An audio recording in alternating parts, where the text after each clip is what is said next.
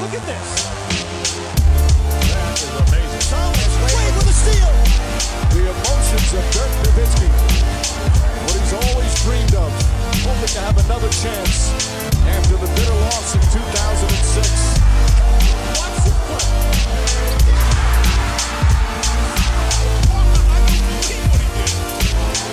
That is amazing.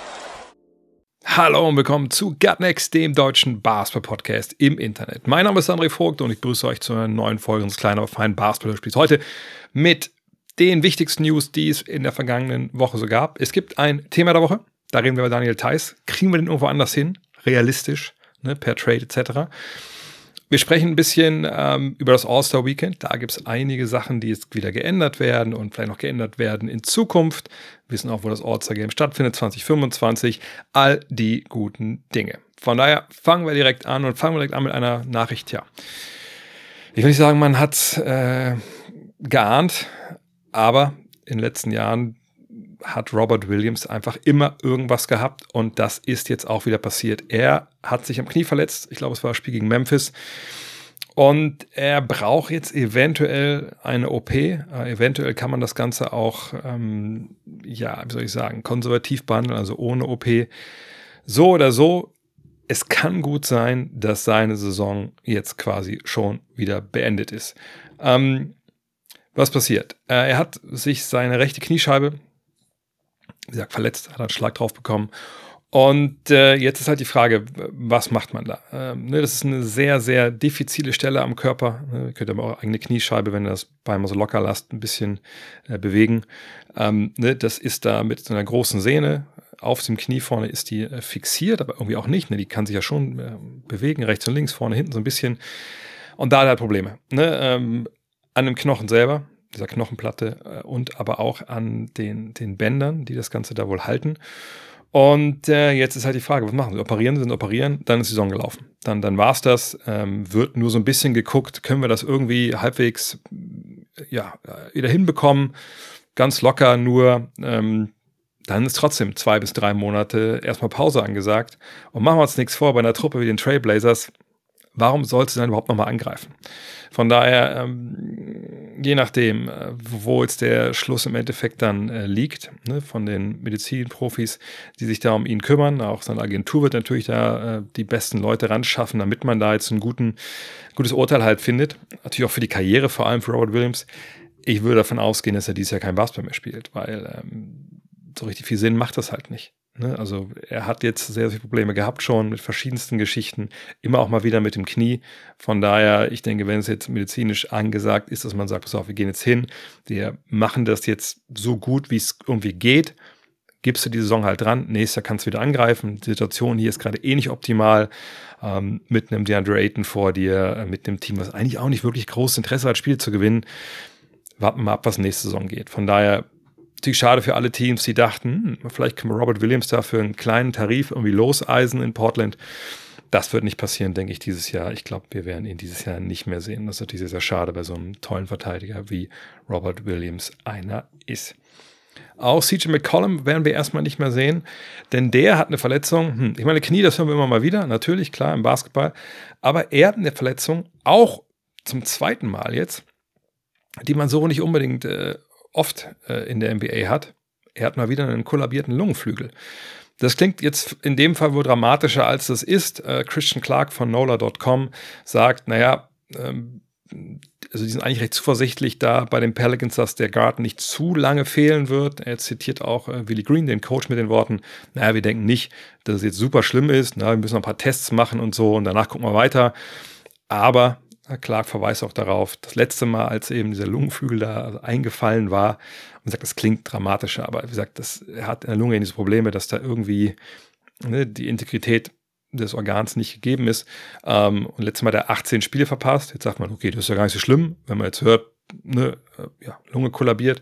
Auf der anderen Seite reden wir über die Western Conference. Und das wird eine Conference sein, wo am Ende wahrscheinlich ganz, ganz wenige Siege äh, oder Niederlagen nur darüber entscheiden, wer direkt in die Playoffs kommt, wer vielleicht ins Play-In ist oder gar nicht dabei ist. Von daher ziemlich der Schlag für die New Orleans Pelicans. Mal gucken, wann McCallum dann wirklich zurückkommt. damit ist er wahrscheinlich auch nicht im All-Star-Game. Das würde ich einfach mal so vermuten dieses Jahr in Indianapolis. Oder sagt nächstes Jahr, diese Saison. Und da wissen wir ja schon, da wird es Back to the Roots geben. Ne? Nicht mehr Elam-Ending, sondern die alte Nummer mit, ähm, wir spielen, bis die Uhr sagt, jetzt ist vorbei. Und es wird auch nicht Team Janis gegen Team äh, Durant oder Team LeBron gegen Team Curry geben, sondern es wird wie früher sein, Osten gegen Westen. Darüber hat der Commissioner äh, bei ESPN und bei Andscape, das ist ja so ein Unterprojekt von ESPN, äh, gesprochen, ich glaube Mark Spears war das. Und er hat gesagt, naja, äh, so ein paar Sachen müssen wir jetzt ändern. Er hat wohl mit Chris Paul gesprochen und Paul hat gesagt, naja, auf der einen Seite möchtet ihr das wieder ein richtiges Basketballspielen spielen, auf der anderen Seite gibt es da vor der Partie diese ewig langen Intros. Ähm, das ist ja auch alles irgendwo okay, aber das, das dauert, das nimmt uns ja raus. Wir machen uns warm, dann stehen wir da, was ich, eine Viertelstunde, 20 Minuten rum, bis dann irgendwie Common seine Gedichte vorgelesen hat und dann sollen wir rausgehen und direkt von 0 auf 100 Basketball spielen. Ist nicht so leicht. Naja, und dann kommt die Halbzeit, dann kommt irgendein Entertainment, fast schon wie im Super Bowl, da warten wir dann viel länger, als wir es normalerweise tun, auf die zweite Halbzeit und dann sollen wir auch wieder Vollgas geben. Naja, so, so geht es dann halt nicht. Sind alles irgendwie ganz valide Gründe, finde ich, die, die Chris Paul da anbringt. Auf der anderen Seite muss ich aber auch sagen, naja, also wenn du es wirklich willst, dann denke ich, ist es auch kein Hindernis, dass du da jetzt vielleicht ein bisschen länger rumsitzen musst. Ähm, die Jungs spielen ja auch nicht die normalen, sag ich mal, Rotationsminuten und so. Also, ähm, aber auf der anderen Seite, er hat schon einen Punkt. Also, ne, wenn man zu lange rumsitzt und man ist dann wieder kalt und man weiß eh, eigentlich geht es um nichts, dann direkt Vollgas zu geben, das ist natürlich nicht so leicht. Und gerade heutzutage mit der Anzahl an Dreiern, die geworfen wird, kann so ein Spiel natürlich auch schnell mal vorbei sein. Wenn du mal 20 tief bist, ich glaube kaum, dass dann jemand in der Halbzeit äh, aufs Klo geht, in den Spiegel guckt und sagt, Junge, wir ziehen das jetzt nach das Spiel, wir holen alles aus uns raus. Das macht ja dann auch keiner. Ähm, von daher hat Silver angekündigt, dass sie gerne zum Mittelweg gehen wollen. Sie möchten natürlich schon Entertainment in der Halbzeit haben, aber eben nicht Super Bowl-mäßig zu äh, übergriffig wird.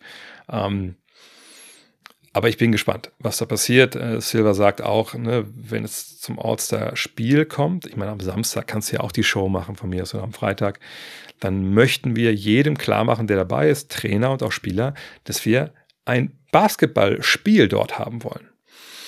Ja, das wollen wir ja alle irgendwo. Auf der anderen Seite weiß ich wirklich nicht, ob man da zurückkommt zu diesem Punkt, wo wir in den 80ern waren, stellenweise in den 90ern, obwohl auch da nicht alles Gold war, was geglänzt hat.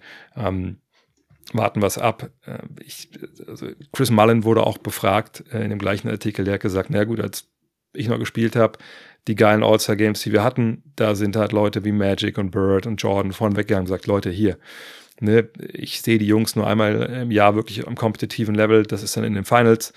Ähm, also gerade bei Bird und Magic war das halt so. Ich fände es ganz geil, wenn wir hier auch Vollgas geben könnten und mal zeigen könnten, wer hier ne, Herr in der Liga ist die Zeiten sind natürlich auch seit, seit einigen Jahrzehnten wahrscheinlich vorbei. Warten wir es ab. Aber es gibt auch noch eine andere Idee, die nicht nur jetzt von Fans immer mal wieder ähm, diskutiert wird und gerne mal aufs Tableau gebracht wird, sondern auch offensichtlich laut Silvers Aussage vom Competition Committee. Und das ist halt das Komitee der NBA, ne, wo verschiedene dann äh, Repräsentanten dabei sind, auch vor allem auch Trainer und so, die drüber nachdenken, was, wie können wir das Spiel verbessern? Und die haben sich auch Gedanken über das Outsider-Game gemacht. Die haben gesagt, was ist denn mit dieser Forderung? Lasst uns doch Team World gegen Team USA spielen. Und ähm, das hat, wie gesagt, Silver auch besprochen und äh, hat gesagt, das ist natürlich keine neue Idee. Ähm, das haben wir schon öfter mal ne, auf dem Tableau gehabt. Aber man muss natürlich sagen, auch wenn ein Viertel der Liga eben außerhalb der USA nicht nur geboren ist, sondern auch einen Pass hat. Zum Beispiel Cam Thomas ist zwar in Japan geboren, aber ist trotzdem Amerikaner. Ähm, trotzdem ne, müssen wir dann ja ein Team besetzen aus einem Viertel der Liga. Das ist ein Problem. Da fallen Leute hinten runter, die es vielleicht verdient hätten. Wie wollen wir das machen? Ähm, er hat dann so eine gewisse Hintertür auch in seiner Antwort schon aufgemacht, wo er meinte, naja, vielleicht muss man halt, wenn es dann keine Ahnung, wenn es Amerikaner sind, die dann All-Stars werden, und es wären mehr als zwölf. Wir brauchen aber zwölf, um halt ne, zwölf gegen zwölf zu spielen, dann am Sonntag. Dann füllen wir halt das Team der Internationals dann auf, damit die auf zwölf kommen. Und das würde darauf hinweisen, dass man die Sache so ein bisschen trennt. Dass man sagt, das Spiel ist die eine Sache. Und es ist schön, wenn wir da zwölf Internationals finden, oder auch 13 oder 14, ähm, ne, nach dem normalen Wahlverfahren Ne? Also Fans wählen die Starting Fives, Osten und Westen. Obwohl auch da schon wieder das Problem ist. Also, wie, wie willst du das dann? Naja. Jeweils Fans wählen die Starter und dann kommen die Coaches und wählen halt die Bank. Und dann guckt man, das sind die All-Stars, die kriegen auch den Status, die kriegen dann bei BKRF dann den Eintrag. Aber wenn wir dann wirklich Sonntag spielen wollen und wir haben nur acht Internationals, naja, dann müssen wir halt gucken, wo die anderen vier nochmal herkriegen, dann laden wir die ein, dann spielen die mit. Frage ich mich natürlich, was dann mit den vier Amerikanern, die eigentlich über sind, spielen die dann mit 16 Leuten und dann noch weniger Minuten für vielleicht ein paar Ältere, die gar keinen Bock haben? Oder sagt man, ja gut, ihr müsst gar nicht kommen, ihr könnt gerne vorbeikommen, ihr werdet geehrt, ich habe doch den Status, aber ihr müsst jetzt nicht spielen, wenn ihr wollt. Ihr merkt, das ist so ein bisschen schwierig. Vor allem, um nochmal zurückzukommen auf die Sache Ost gegen West. Also wenn ich jetzt wirklich wähle und ich mache es wie bisher, wir wählen Eastern Conference, Western Conference und du hast nur ein Viertel Ausländer in der Liga, naja, was ist denn, wenn du mal Jahre hast, heißt ja auch nicht, dass sie die ganze Nummer 30 Jahre durchziehen, aber sagen wir mal, du hast ein Jahr, wo eben von den, sagen wir mal, sind wir mal großzügig, von den 15, 20 wirklich guten Internationals spielen meinetwegen 15, wenn es ganz mies kommt, äh, im, in einer Conference. So, was, was machst du denn dann? Ähm, ne, also von daher ähm, bin ich bin ich gespannt, wie sie das dann regeln wollen, äh, wie sie das dann ummodeln wollen. Und äh, klar, das ist nicht so leicht gesagt, International gegen, gegen Team USA, wenn du es mit dem gleichen Wahlverfahren machen willst. Von daher, ich denke nicht, dass das direkt bevorsteht. Ähm, aber wenn es kommt, glaube ich, dann wäre es quasi so eine Exhibition im Endeffekt. Aber der All-Star-Status wäre davon ein Stück weit losgelöst. Ich habe mir mal die Mühe gemacht, mal rauszugucken, dieses Jahr ne, einfach nur bei den Internationals, würden wir den zwölf Mann zusammenkriegen, die legitim einen ähm, Anspruch hätten, äh, jetzt äh, ins All-Star-Game zu kommen. Und da muss man sagen, ja, das Angebot wäre schon okay. Natürlich haben wir die Jungs, die jetzt immer mit dabei sind, ne? Doncic, SGA, Janis, Jokic, Embiid, ist der noch international? Weiß ich ehrlich gesagt nicht. Ich habe mir jetzt mal reingeschrieben. Dann haben wir die Kollegen Markan Siakam, Sabonis, äh, Jamal Murray, ist ja auch Kanadier, äh, Archie Barrett, Franz Wagner, Victor Wembanyama, Christoph Porzingis. Da haben wir schon ein paar Namen, äh, die durchaus da, das wären jetzt 13 gewesen. Wahrscheinlich finden nur eins für andere, die auch, Dylan Brooks wäre sogar irgendwie gerade mit seinen Leistungen äh, da jemand, der auf der Liste, auf die Liste gehört. Ähm, von daher, ja, aber auf der anderen Seite stehen natürlich auch viel, viel mehr Namen, wo man jetzt sich halt fragen muss, wäre das dann gerecht, wenn man, wie gesagt, aus einem Viertel dann die Hälfte der Spieler wählt. Ja, All-Star-Game, ein gutes Stichwort. Kommen wir zurück zum aktuellen Geschehnissen. Die Milwaukee Bucks. Die verteidigen mittlerweile allabendlich, ehrlich gesagt, als ob es All-Star-Game wäre, eben halt mal irgendwie gar nicht. Und das ist auch Janis Antetokounmpo aufgefallen. Er hat gegenüber, ja, der Mann heißt Jim Ovcharsky, Ovcharsky, O-W-C-Z-A-R-S-K-I. Naja, der Mann arbeitet bei den Milwaukee Sentinel, ähm, Milwaukee Journal Sentinel, das ist ja die Tageszeitung dort, ähm, hat gesagt, äh, naja, zuletzt halt nach dem letzten Spiel, ich hoffe, dass wir besser verteidigen können demnächst. Ich denke, wir haben zu große Löcher. Ähm, die Gegner sind, äh, fühlen sich sehr wohl, wenn sie bei uns auf 1 gegen 1 gehen können, aber bis zum Korb durchgehen. Ähm, ne, und dann ziehen sie auch noch Fouls. Unsere Help-Defense muss viel besser werden. Ja, und das ist, glaube ich, eine ganz, ganz passende Beschreibung von dem, was wir da gerade leider Gottes sehen, von den äh, Milwaukee Bucks, wo einfach viele, viele Dinge einfach noch nicht stimmen in der Abstimmung. Ähm, klar, du musst erstmal gucken, dass du äh, Dame Lillard einbaust, der kein guter Verteidiger ist. Sind wir mal wohlwollend an der Stelle. Chris Middleton ist noch nicht auf äh, Niveau und auch noch mit seiner Minutes Restriction bisher unterwegs gewesen. Ähm, aber alles in allem kann man auch, wenn man jetzt ein bisschen genauer hinschaut, das habe Mühe habe ich mir gemacht letzten Tage, auch das Defensivsystem, was sie da laufen, stellenweise auch ein bisschen ranziehen, weil das, glaube ich, nicht ganz zum Kader passt. Das müssen wir an anderer Stelle mal ein bisschen genauer uns angucken. Äh, auf jeden Fall, das ist eine sehr, sehr große Baustelle in Milwaukee und auch ein Grund dafür, glaube ich, warum der Saisonstart da jetzt, oder der Hauptgrund dafür, dass der Saisonstart so holperig war. Bei den Suns ist es auch ein bisschen holperig, aber da gibt es vor allem den Grund, dass Kevin Durant, was so die Stars angeht, momentan ziemlich allein da steht. Denn Devin Booker war raus, Bradley Beal hat noch gar nicht wirklich gespielt, aber das sollte jetzt ändern. Ob es jetzt direkt am nächsten, bei der nächsten Partie der Fall ist oder nicht, werden wir sehen. Fakt ist, er hat gestern komplett mittrainiert. Das hat Dwayne Rankin äh, von der Arizona Republic gesehen. Ne, kennt das ja, wenn Training ist, letzte halbe Stunde ist oft offen für die Medien. Da wird aber in der Regel nicht mehr trainiert, sondern dann juckeln die ein bisschen den Ball auf den Korb, dann werden die Türen aufgemacht, dann kommen die Beatwriter rein oder wer immer gerade da ist. gucken sich das noch ein bisschen an, sagen halt dem äh, PR-Mann oder PR-Frau, hey, wir wollen ja mit dem und dem sprechen, dann werden die rangeholt oder eben es wird irgendeiner hingestellt. Jedenfalls war der Coach dann, äh, Frank Vogel, hat gesagt, ja, ich finde es toll, äh, Bradley Beal ist ganz kurz davor, wieder zu spielen. Und dann können wir endlich auch mal, wenn ein Booker auch irgendwann zurückkommt, mal sehen, wie gut diese Suns wirklich sind. Ich glaube, auf, darauf warten wir alle noch. Und jetzt, bevor wir zum Thema der Woche kommen, eine kurze Auszeit. Denn Urban Sports Club. Ich bin ja jetzt am Wochenende 50 geworden, so viel darf ich verraten. Von daher steht es unmittelbar bevor. Wann immer hier draußen mal das Wetter halbwegs mitspielt, werde ich live gehen, hoffentlich an einem Wochenende, weil es ist ja aufgrund der Witterungsverhältnisse und ne, wann die Sonne untergeht, dann eher eine Sache für einen frühen Nachmittag. Und dann werde ich schauen, wie hoch geht's. Dank mit 50 ich meine, die, Generalprobe da im Sommer, die sah ja gut aus. Und ich denke, ich bin auch fitter, als ich das damals war. Aber man weiß ja nie. Bei so alten Knochen, von daher, ähm, irgendwann demnächst wird es halt soweit sein. Und ich könnte sagen, gut, jetzt mache ich bis dahin Rest Days. Ne? Did not practice rest. Nein, das gibt es natürlich nicht, sondern ich ziehe weiter durch. Das heißt für mich, urbansportsclub.com, das ist mein persönlicher Fitnessanbieter, meine persönliche Fitnesslösung, das wisst ihr mittlerweile. Und ähm, an der Stelle vielleicht auch schon mal danke einfach Urban Sports Club, weil ohne euch wäre ich nie an diesen Punkt gekommen. Ich habe es auch letztens mal gepostet, knapp sieben Kilo abgenommen äh, in dieser Zeit jetzt. Ähm, einfach für mich so fit wie eigentlich seit wahrscheinlich Anfang der 2000er nicht mehr. Und jetzt gilt's halt. Ne? Deswegen heute ist nochmal Fitness angesagt, heute Abend nochmal richtig in die Beine reinarbeiten damit ich, wenn es wirklich nächste Woche dann irgendwie dann mal passieren sollte, dass ich dann auch nochmal hier so einen richtigen Reiz gesetzt habe. Und ich habe mir auch vorgenommen, das soll es nicht alles gewesen sein. Dank mit 50 ist schön und wenn ich da so eine einarmige Dankdame bringe, okay, cool, aber das kann das Ziel nicht sein. Das Ziel muss sein, irgendwann mit beiden Händen wieder. Das ist jetzt wirklich mein Ding, das will ich durchziehen.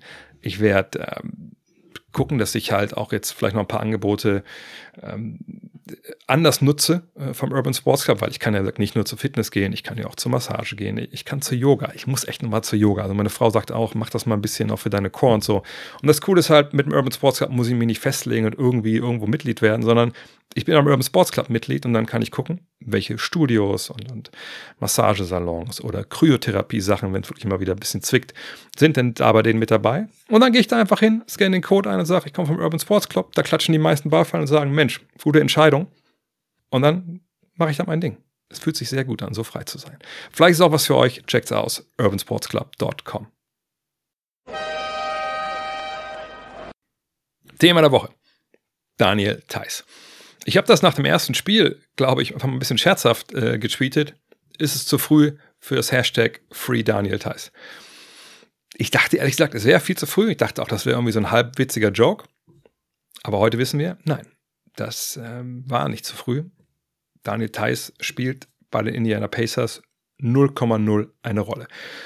Und das war sogar halbwegs abzusehen. Ich hatte das auch in der, in der Preview äh, mit Dean besprochen dass natürlich der Frontcourt in Indiana, gerade auf den Positionen, die Daniel spielt, ne, die fünf, die vier, wenn wir noch so denken wollen, mit Leuten besetzt ist, dass nicht irgendwelche Veteranen, die dann, was weiß ich, auch schon am Ende der Karriere sind, ähm, vor denen er dann spielt, äh, oder Leute, die einfach blind sind, sondern das sind, gut, ja, Miles Turner, das ist ein älterer Veteran, aber auch jetzt nicht steinalt, der ist natürlich gesetzt. Und dann sind aber Leute da, die einfach soll ich das sagen? Die sind entwicklungsfähig, die sind jünger als Daniel. Das macht schon sehr viel Sinn, dass die halt auch dann spielen. Ne? Dass er jetzt gar keine Chance bekommt, ist natürlich sehr frustrierend. Nicht nur für uns alle, glaube ich, die den Weltmeister spielen sehen wollen, sondern auch für ihn selber. Und ähm, er hat ein Interview gegeben oder Zitate gegeben gegenüber Brian Robb von Massachusetts Live oder Mass Live. Und da hat er gesagt, naja, also auf jeden Fall, klar, ich hatte einen, einen großartigen Sommer. Und jetzt bin ich natürlich nicht glücklich mit der ganzen Situation. Ne? Ich möchte spielen, äh, ich möchte all die guten Sachen, die ich im Sommer gezeigt habe, in die Saison, in die Saison reinbringen. Aber gut, es ist eine lange Saison. Äh, mal sehen, äh, was jetzt noch passiert. Ne? natürlich, ich rede mit dem Trainer, aber im Endeffekt ist es halt seine Entscheidung. Ähm, Dani sagt genau das, was natürlich man auch sagen muss in der Situation, auch machen muss. Er sagt, ich bleibe einfach bereit, ne? ich halte mich bereit, ähm, ich mache mein Ding und was passiert, passiert. Er kann es ja eh nicht wirklich beeinflussen. Ne? Ähm, er hat auch gesagt, ich möchte spielen, ich möchte Teil dieses Teams sein. Und das ist das Wichtigste. Also er ist nicht hingegangen gesagt, oh, ich will jetzt einen Trade. Er hat nicht den Furkan Korkmaz gemacht. Zu dem kommen wir gleich noch. Sondern er ist ein Profi. Aber das wissen wir alle, das ist er seit Jahren. Äh, der macht seinen Job. Und ähm, er macht natürlich einen Job, das haben wir auch nicht nur jetzt im Sommer gesehen, sondern auch natürlich in der Vergangenheit, so dass er jedem NBA-Team auch helfen kann. Nur in der NBA ist es natürlich nicht so wie im Fußball. Wenn ich im Fußball oder wenn wir jetzt in der, in der BBL wären oder in der Euroleague, wenn das Transferfenster noch offen ist und da ist ein Spieler, der nicht spielt und der vielleicht auch jetzt nicht unbedingt glücklich ist, dann kann man natürlich fragen, ey, Verein A, können wir den Spieler B haben? Dann eventuell zahlt man eine Ablöse oder so, das ist nicht mega, ähm, mega die Regel im Basketball, aber natürlich theoretisch ist das alles möglich. In der NBA haben wir natürlich keine Ablöse und nichts, das, da ist anders vielleicht für die, die nicht so oft dabei sind hier, wenn man da jetzt jemanden sich holen will und man liegt selber im Salary Cap, muss man ungefähr das gleiche Geld rausschicken in so einem Trade, also Gehältern, was man reinbekommt. Und Daniel verdient so um die 9 Millionen. Dieses Jahr, nächstes Jahr ist es eine Teamoption, also heißt, jedes Team, was ihn eventuell holt, hätte ihn nächstes Jahr noch. Könnte aber auch sagen im Sommer, das war eine tolle Zeit, wir müssen ein bisschen die Kosten im Griff haben, wir machen dich mal zum Free Agent, du findest bestimmt irgendwo einen Job. So. Das macht ihn natürlich auf der einen Seite auch nochmal doppelt attraktiv, vielleicht für Teams, die sich auch nicht länger committen wollen. Aber da stehen diese 9 Millionen Dollar. Und das Geld muss man erstmal haben, um es nach Indiana zu schicken.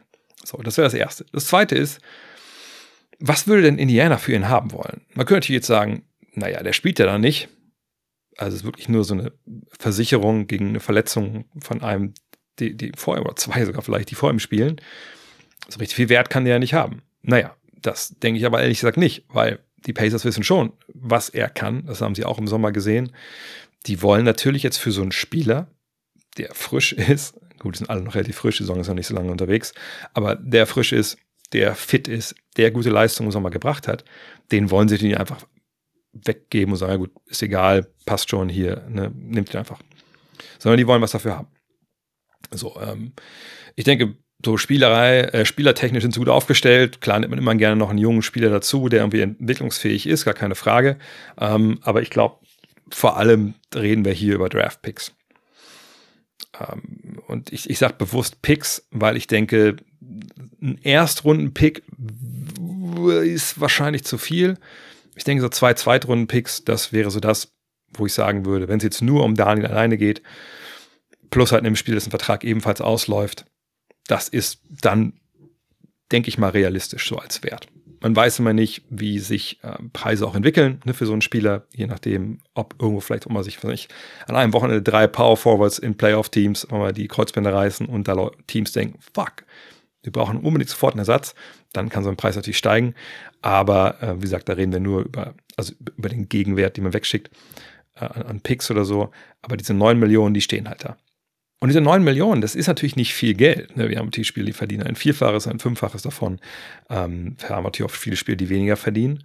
Und Daniel Theiss liegt wirklich mit seinem Gehalt so in dieser Mittelklasse-Schiene, die es ein bisschen schwer macht, ihn zu traden. Ähm, denn das habe ich versucht heute. Ich war eine gute Stunde in der Trade Machine zugange, ne, auf fanspo.com und ähm, habe da geguckt, ähm, was es äh, denn so gibt. Ähm, und da gab es nicht viel.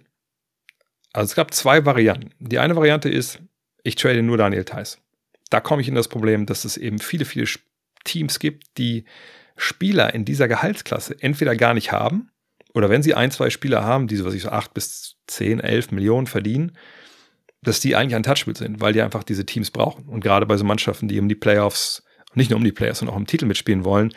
Die Kader sind ja so gebaut in der Regel, dass da jeder Spieler, der viel Geld verdient, auch gebraucht wird. So. Und dass man, ich habe kein Team gefunden, ehrlicherweise, wo man jetzt denken würde, okay, also wenn die Daniel bekommen könnten, würden die auf jeden Fall, zum Beispiel die Bucks würden es nicht sagen. Bobby Portis, das war eine schöne Zeit. Arrivederci, wir holen jetzt Daniel Theiss. Zumal ich auch ehrlich gesagt nicht wüsste, der Vertrag läuft länger dass die Pacers den gerne haben würden. Man kann natürlich immer über Dreier-Team-Trades nachdenken oder so. Habe ich auch ein bisschen, aber das sind in der Regel dann Trades, die einfach nicht stattfinden, selbst wenn die vielleicht für einen irgendwie in der Trade-Machine dann klappen. Und wenn man auch hört, was Coach Carter gesagt hat, ne, ähm, dann, äh, wie gesagt, äh, ist auch klar, dass, dass die Pacers wissen, was sie an ihm haben. Die denken nicht, dass er so ein Blinder ist, der ihn irgendwie da jetzt noch auf der Gehaltstasche liegt, sondern er hat doch gesagt, ja, Jalen Smith, der ist halt unser Backup-Center, der hat den Job auch gewonnen. Ne, das ist ja einer von diesen relativ jungen Leuten, die einen guten Job machen. Ähm, aber er hat auch gesagt, Daniel ist ein sehr, sehr guter Spieler, gibt es gar keine Frage. Und er, er arbeitet sehr hart daran, wie gesagt, bereit zu sein. Natürlich sitzt er nicht gerne auf der Bank, aber er ist ein Profi. So. Und das zeigt ihm auch, ne? die Pacers wissen, was sie an ihm haben. Also bin ich hingegangen, ganz tief in die Trade Machine und ich habe zwei Szenarien durchgespielt. Einmal, wie gesagt, es wird nur Daniel getradet. Und die Pacers haben ja auch noch einen anderen, der eigentlich, der zwar spielt, aber eigentlich auch, ne, wo, wo es darum geht, auch wirklich, ähm, dass sie den gerne loswerden würden. Nicht, weil das ein Stinkstiefel ist oder so, sondern weil Vertrag halt äh, ausläuft und sie einfach sagen, Mensch, ähm, haben sie auch mit dem Spieler schon geeinigt ne, oder schon besprochen, hey, wenn wir dich traden können, dann, dann traden wir dich. das ist bei die Yield. So, aber fangen wir erst mit der kleinen Lösung an. Also die große Lösung wäre dann halt Yield und Thais zusammen. Und nochmal, also jetzt zu schauen, also mein Prozess war der folgende. Ich habe erst geschaut, okay, wer in der Liga braucht eigentlich einen Big Man noch? Also wo ist irgendwie Bedarf äh, an einem kleineren Bigman, Thais ist ja nur 2,3, 2,4 groß, aber eben auch der Dreier werfen kann, der defensiv seinen Mann steht, natürlich kein Starterpotenzial in dem Sinne hat, obwohl er es auch schon gemacht hat in seiner Karriere, aber vor allem, aber eigentlich einer ist so siebter, achter Mann, neunter Mann in den Playoffs. Und ich weiß, dass ich selber gesagt habe, ja, diese, diese Denke, Toronto mit Dennis, für die Daniel zu holen, das macht total Sinn, dass das natürlich eigentlich aus äh, sag mal, unserem Wunschdenken so ein bisschen heraus entspringt, weil man halt sagt, na gut, Toronto, ne, das wäre dann die deutsche Mannschaft, da wären die meinen Braunschweiger am Start. So.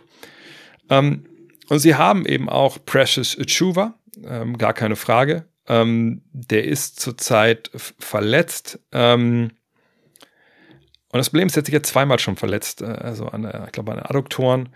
Ähm, dahinter haben sie natürlich immer noch Pascal Siakam, der auch mal eine kleine 5 geben kann. Ähm, sie haben Chris Boucher, der runtergehen kann. Aber nur um das mal zu zeigen, was möglich wäre, eventuell in diesem Fall. Wenn sie wirklich zum Schluss kommen, hey, wir brauchen da unten jemanden, der wirklich äh, uns helfen kann. Äh, Masai Jiri denkt sich, also ich habe selber in Wolfenbüttel gespielt, ich möchte jeden der in, der in einem Umkreis, sich Wolfsburg, Salzgitter, Braunschweig gespielt hat, möchte ich gerne mehr Mannschaft haben. Dann wäre ein Trade möglich. Daniel Theiss gegen Thaddeus Young, der keine Rolle mehr spielt momentan. Und zwei Zweitrunden-Picks eventuell. Ist das realistisch? Boah, ich glaube eigentlich eher nicht. Ähm, aber das wäre was, was gehen könnte. Ich sage auch direkt vorweg, ich habe keinen Trade gefunden, wo ich kurz davor bin, auch anzurufen äh, bei dem jeweiligen Team und zu sagen, hey, ich habe eine tolle Idee vor euch, guckt das euch mal an. Also Thais gegen Thad Young, zwei Zweitrunden-Picks für den Raptors. Das, ja, richtig geil finde ich es auch nicht, aber viel besser habe ich auch nicht gefunden. Dann gibt es die Cavs.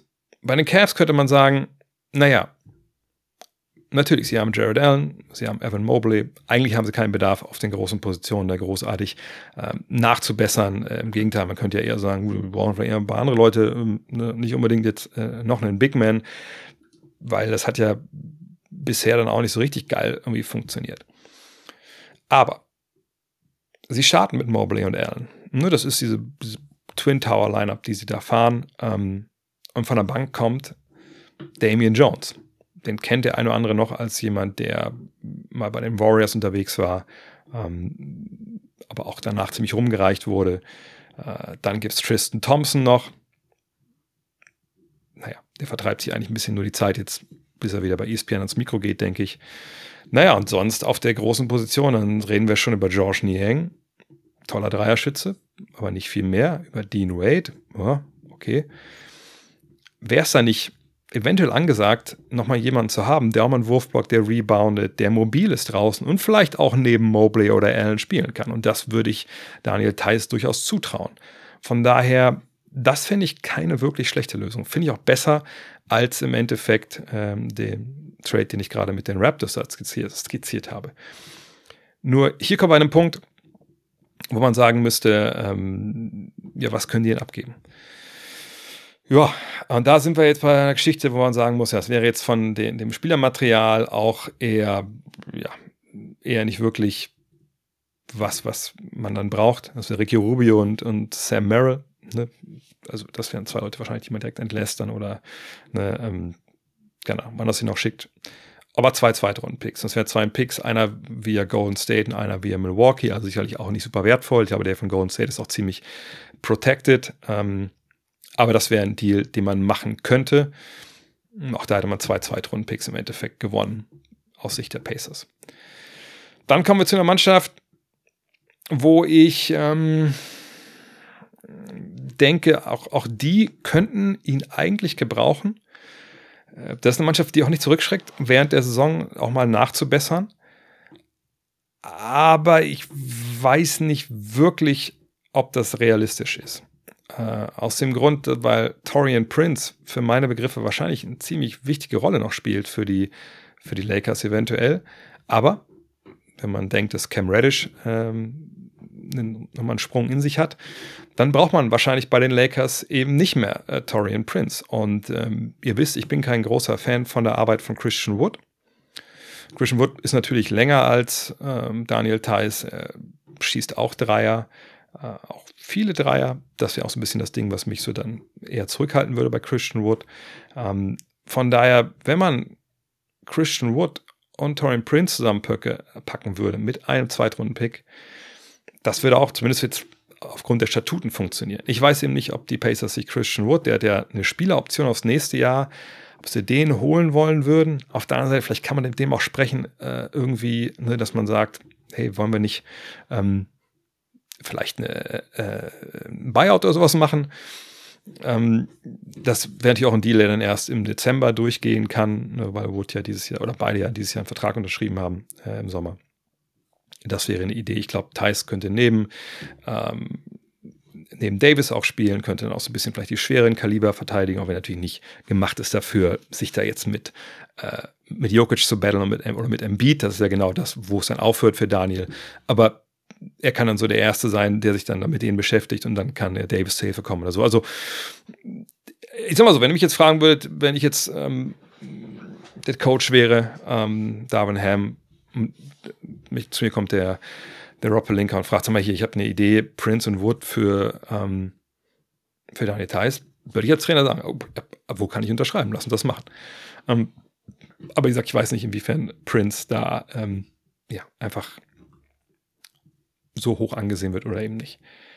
Dann habe ich ein weiteres Team identifiziert, die, ich habe zwei Teams identifiziert, die eben die große Lösung fahren könnten. Aber ich sage bewusst könnten, denn auch hier, also richtig perfekten Trade, wenn man beide zusammenpackt, finde ich eigentlich nicht. Ähm, natürlich muss man auch nicht zusammenpacken, man kann ja Yield auch als einzelne Person traden, gar keine Frage. Das ist auch realistischer, nur einfach nur mal, um jetzt hier auch Daniel hier mit reinzubringen und diese Möglichkeit aufzuzeigen. Es gibt auch noch eine dritte, da komme ich gleich zu. Habe ich zwei Trades gefunden. Ähm, das müssten natürlich Teams sein. Yields Vertrag läuft aus. Ne? die entweder sagen, okay, beide Yield, alles klar, nice, den wollen wir erstmal holen und dann haben wir auch seine Börderechte und dann können wir den weiter verpflichten. Und Thais nehmen wir gerne mit dazu, weil wir flexibel sind, wir können ihn halten, können ihn aber auch abgehen lassen. Und ein Team sind die Miami Heat. Ich nehme die eigentlich nicht wahr als eine Mannschaft, die gerne während der Saison äh, große Änderungen vornimmt. Vergangenes Jahr haben wir dann aber gesehen, dass sie es dann doch mal gemacht haben, weil sie gemerkt haben, so geht es halt nicht weiter. Dann haben sie ja dann damals äh, Zeller und, ähm, und Love geholt. Tice und Yield könnten sie holen für Kyle Lowry. So, und äh, dann müsste man gucken, was so die Picks dann angeht, was man damit reinpacken kann. Kommt natürlich sehr darauf an, was der Markt für Buddy Yield ist. Ne, Gibt es eine große Nachfrage für, seine Dienste oder eben nicht? muss man da jetzt einen Erstrunden-Pick und einen Zweitrunden-Pick schicken zum Beispiel? Gute Frage. Ne, was, was würden denn dann die, die Pacers mit jemand wie Lowry machen? Äh, eigentlich irgendwie erstmal gar nichts wahrscheinlich. Würden sie noch weiter veräußern und in den dritten Trade oder sowas packen? Ich habe jetzt erstmal nur auf diese beiden Teams konzentriert. Das müsste man diskutieren. Aber die Idee dahinter wäre natürlich, hey, mehr Firepower mit Yield. Wir haben auf den großen Positionen dann für Miami noch jemand, der auch verteidigen kann. Ne? Auch jemand, den man eventuell dann neben Adebayo stellen kann. Ich meine, Thomas Bryant ist jemand, der von draußen werfen kann, keine Frage. Auch Kevin Love kann man auf die 5 gehen. Aber äh, wenn er mich jetzt fragt, wen hätte ich denn lieber? Die beiden. Oder also auf der 5. Oder halt dann vielleicht Daniel Theiss von der Bank, würde ich immer mich für Theiss entscheiden. Und Theiss ist natürlich auch von seiner Einstellung, wie er arbeitet, wie er an seinem Körper arbeitet, wie gemacht für die ähm, Heat Culture. Allerdings weiß ich auch nicht, wie Jovic, wenn er wieder dabei ist, ähm, wie der dann in deren Plänen halt ähm, vorkommt. Müssen wir mal abwarten. Äh, das wäre eine Idee. Problem natürlich auch, sie hätten dann wirklich keinen richtigen Point Guard, da würde viel an Tyler Hero hängen. Ähm, dann müsste Drew Smith da ein bisschen mehr wieder bringen oder Josh Richardson. Ist die Frage. Ne? Und wie kann man überhaupt, kann man überhaupt irgendwie davon ausgehen, dass man in den Playoffs was gewinnt mit Hero und mit Yield in der Defense? Kein perfekter Trade, wie gesagt, aber eventuell einer, über den man nachdenken könnte. Eine Minute. Und dann gibt es einen Deal, den ich ähm, ganz spannend finde, weil ich ihn ehrlich gesagt ganz gut finde. Ähm, aber es würde erst ab dem 31.12. gehen. Warum? Weil Marcus Morris getradet wurde. Äh, jetzt ja. Äh, ne? Und das, da gibt es dann gewisse ähm, äh, Zeit, die er dann nur alleine weiter getradet werden kann. Hier würde aber getradet werden mit Furkan Korkmaz, da sind wir schon, Daniel House und einem Erstrunden-Pick weiß nicht, ich habe jetzt auch mal 2026 hier reingeschrieben. Und das Ganze für Tyson Yield. Die Idee wäre zu sagen, hey, wir sind besser, als wir dachten dieses Jahr irgendwie. Ne? Tyrese Maxi macht den nächsten Schritt. Ähm, äh, wir sind aber also nie irgendwie äh, zufrieden mit den Leuten, die, die hier Dreier werfen. Wir brauchen immer mehr Leute, die Dreier werfen mit, mit MB an unserer Seite.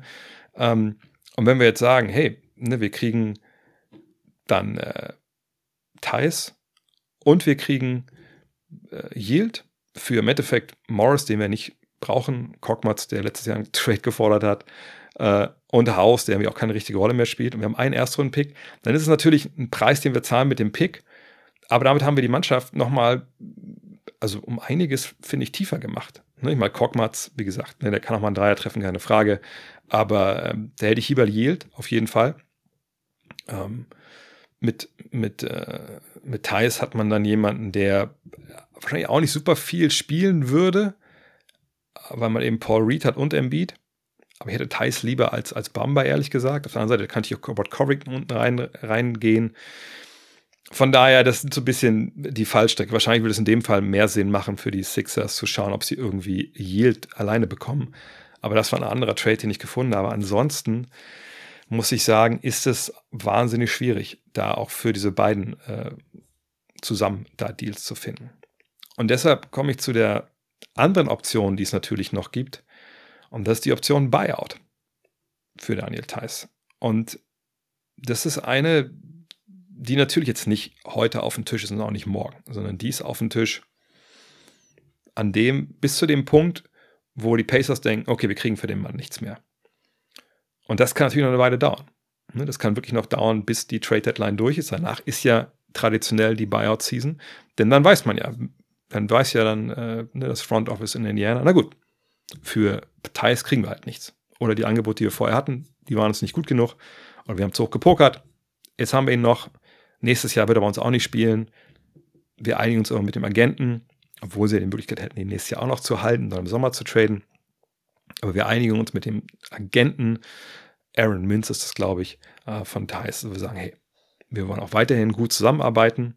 Da muss natürlich der Agent von Thais auch sagen, ey Freunde, der Junge, der will den nächsten Vertrag. Wir wollen hier raus. Wir finden es alles gut, was ihr macht und so, gar keine Frage. Wir haben auch gar nichts gegen euch, aber ich muss auch an meinen, an meinen Klienten denken.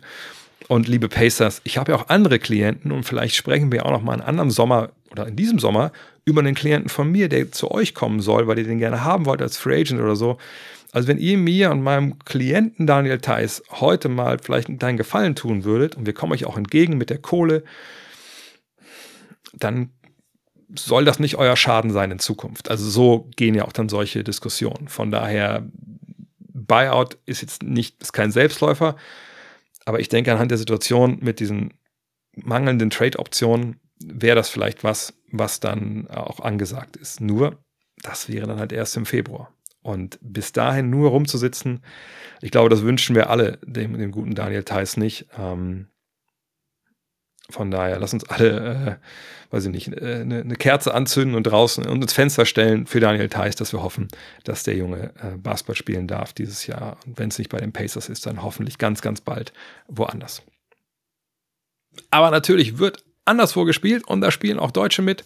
Nicht nur Deutsche, auch Amerikaner und, und, und Serben und Franzosen, wie sie alle heißen. Das heißt, wir kommen zu den Programmhinweisen. In den kommenden Tagen, diese Spiele solltet ihr auf gar keinen Fall verpassen. Und das geht schon heute Nacht los, um 1 Uhr. Gestern waren ja keine Spiele, weil Wahltag war in, der, in den USA. Aber heute Nacht. Die Celtics zu Gast bei den 76ers ab 1 Uhr. Ja, Wenn es nicht live geht, dann schaut es euch Real Life an. Äh, da würde ich gerne mal sehen, wie der große Frontcourt oder lange Frontcourt, wenn sie ihn lange spielen, der Celtics mit Joel Embiid klarkommt. Das ist, glaube ich, äh, auch ein Matchup, was wir schon mal uns angucken können, auch wenn die Playoffs noch weit weg sind. So als Fingerzeig. Ne? So sieht das bei den Celtics dann da aus, wenn sie gegen einen massigen Center ran müssen. Kann ja auch gut sein, dass das in den Playoffs und in den Finals passiert. Dann um 2.30 Uhr. Wird es, ja, wird es pikant? Keine Ahnung. Die Raptors sind zu Gast, wo? Bei den Dallas Mavericks. Das heißt, Dennis Schröder Maximilian Kleber treffen zum ersten Mal auf dem Basketball aufeinander, Platz aufeinander nach dem Sommer. Ne, ihr erinnert euch vielleicht an die Aussagen. Ähm, ja, ich glaube nicht, dass es da irgendwie großartig äh, irgendwas passieren wird. Aber die Körpersprachendeuter sind aufgerufen, da ab 2.30 Uhr genau drauf zu schauen. Oder wie gesagt, im Real Life. Und machen wir ein Triple draus heute Nacht, denn um 4 Uhr, vielleicht zweite Halbzeit zum Frühstück gucken, die Warriors bei den Nuggets auch da. Ne? Die Warriors, Richtung Länge, sind jetzt nicht so richtig gut aufgestellt. Ich habe auch echt geguckt, ob Daniel Theiss nicht dahin passt, aber die haben wirklich gar keinen Vertrag, den man da realistischerweise dafür abgeben würde, äh, für Daniel abgeben würde. Da würde ich mir aber, da würde ich mir fast wünschen, aber das wird nicht passieren.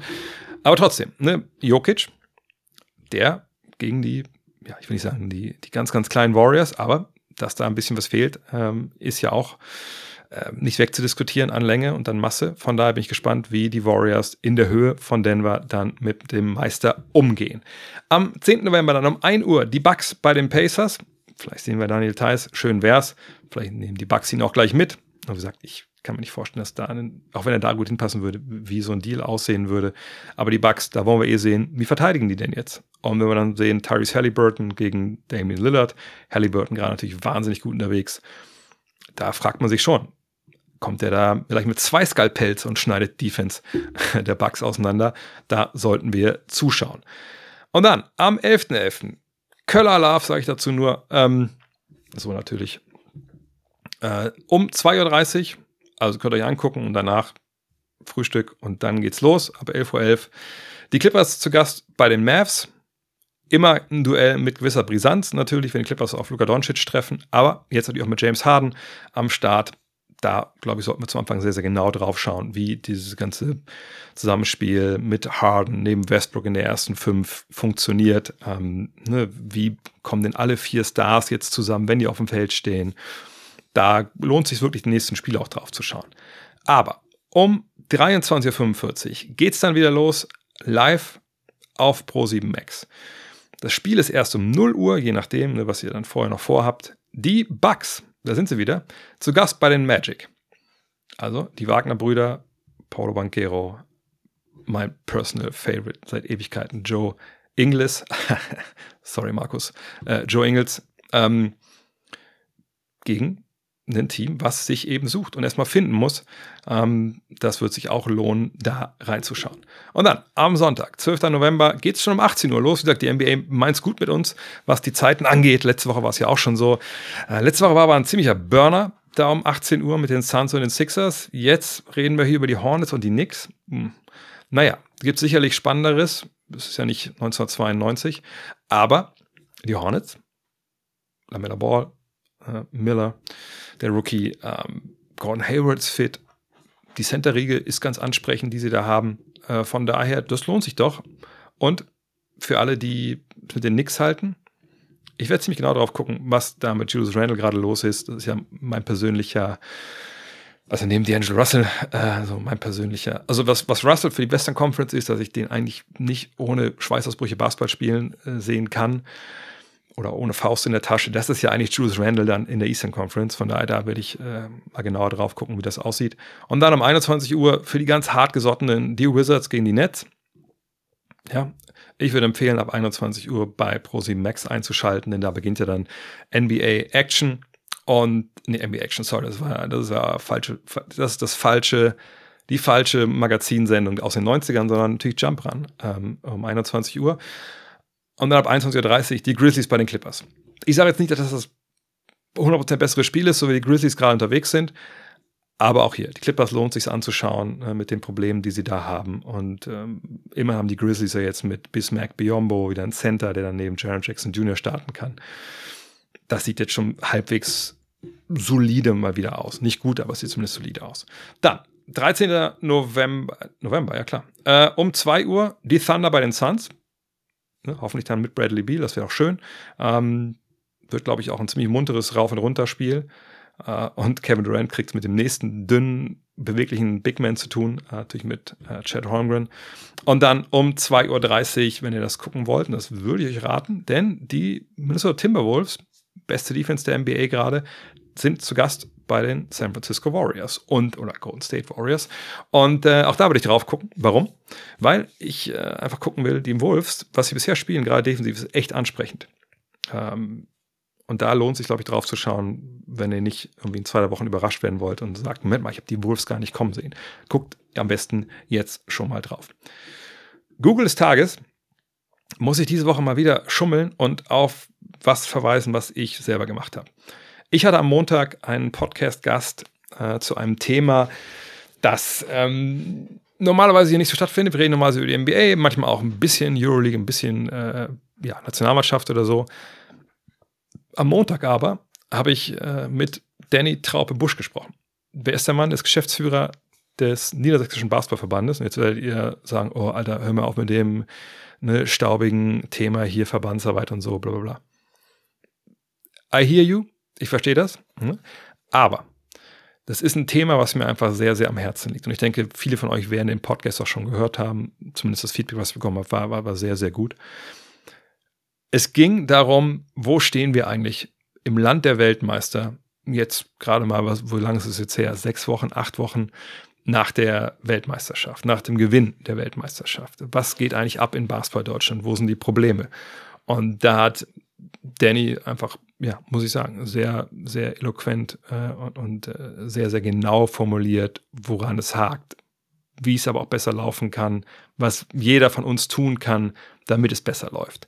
Äh, und ich, ich würde mir wirklich wünschen, ist es immer, ich meine, wir haben alle nur so ein begrenztes Zeitbudget jede, jeden Monat, jede Woche, ne, jeden Tag für, für Sachen wie Podcasts hören. Aber wenn nochmal gesaugt wird, na gesaugt vielleicht ein bisschen laut, aber wenn nochmal abgewaschen werden muss, wenn ihr nochmal irgendwie, keine Ahnung, Wäsche falten müsst, dann macht das doch, wenn ihr jetzt hier mit durch seid, während ihr den Podcast hört. Weil es ist mir einfach ein wahnsinniges, wichtiges Anliegen, dass dieses Thema, ne, wie sieht es eigentlich aus an der Basis, wie sieht es eigentlich aus mit unserem Basketball, dieser Basketballgemeinschaft, dieser Bubble, denn das sind nicht nur die, die Basketball gucken, sondern das sind vor allem die, die Basketball spielen, die, es coachen, die es pfeifen, äh, die sich ehrenamtlich in Vereinen engagieren.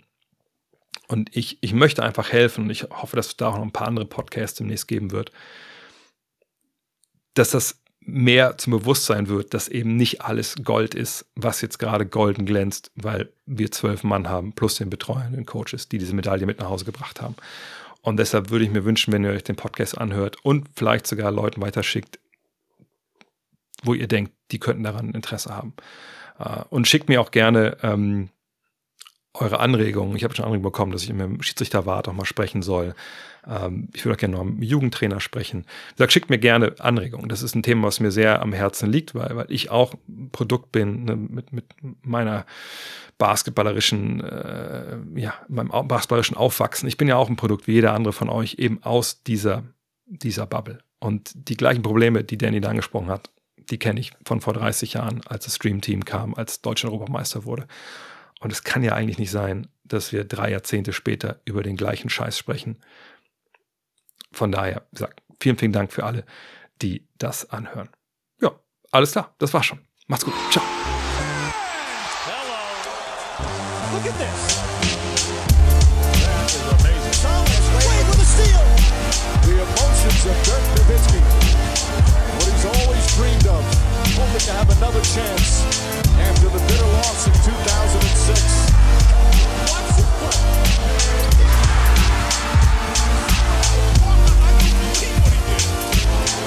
That is amazing.